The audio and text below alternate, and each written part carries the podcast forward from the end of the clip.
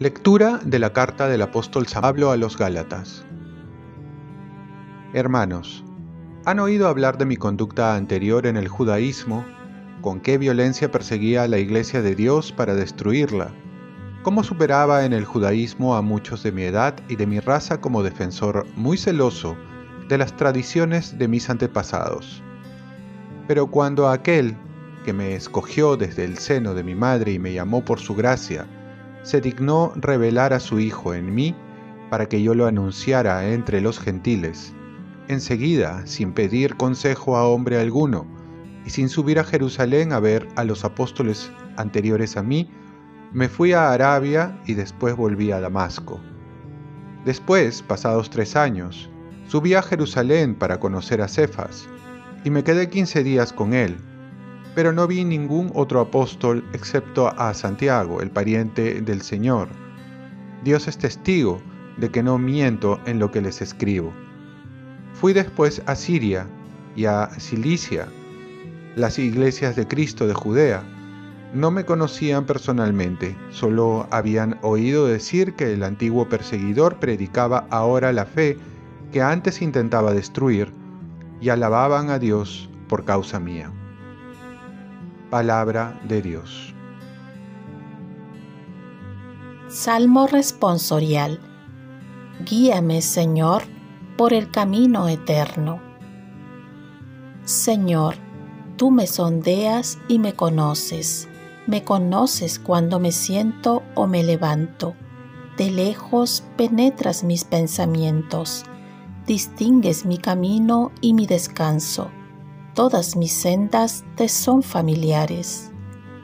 Guíame, Señor, por el camino eterno. Tú has creado mis entrañas, me has tejido en el seno materno.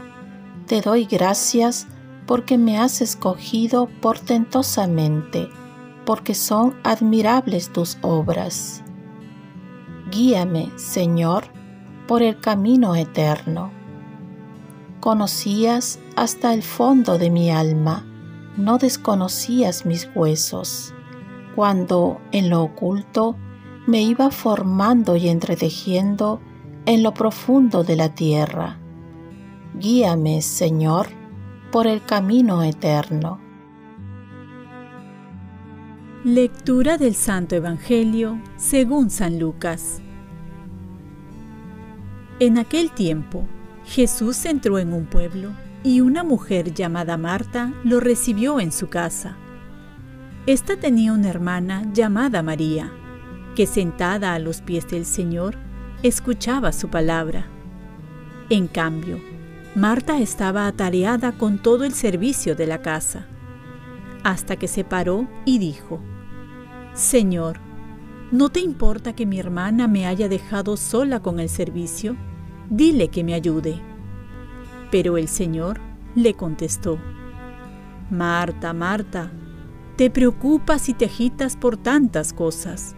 Solo una es necesaria. María ha escogido la mejor parte y no se la quitarán. Palabra del Señor.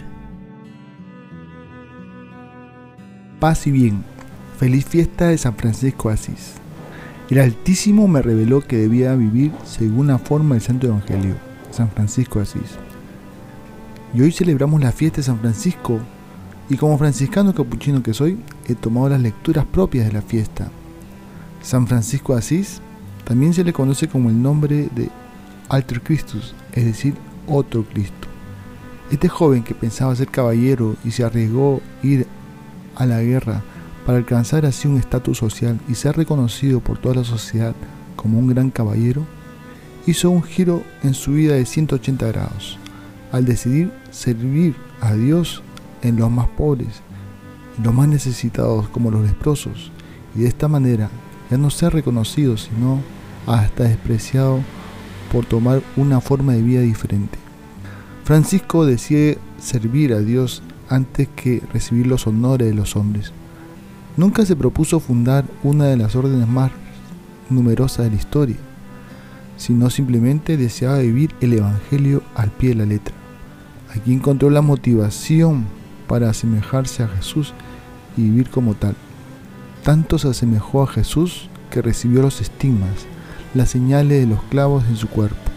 De esta manera Dios pone su sello de conformidad al parecerse a su Hijo, este pequeño fraile que decidió seguir a Jesús pobre y crucificado. De esta manera el Evangelio de hoy se hace vida cuando Jesús reza y dice, yo te bendigo Padre, Señor del cielo y de la tierra, porque has ocultado estas cosas a sabios e inteligentes y se las has revelado a pequeños. Y encontró en Francisco Asís este pequeño hombre que se consideraba el peor pecador del mundo. Dios busca corazones sencillos para poder hacer su obra. Por ello, Francisco también va a llamar a sus hermanos hermanos menores, porque quiso estar al servicio de toda criatura, como lo hizo Jesús, que siendo Dios se hizo hombre. Ya a punto de morir dijo, Bienvenida hermana muerte. Falleció el 3 de octubre de 1226. Y de aquí un saludo a toda la familia franciscana y que Dios nos bendiga, bendiciéndonos con muchas santas y perseverantes vocaciones.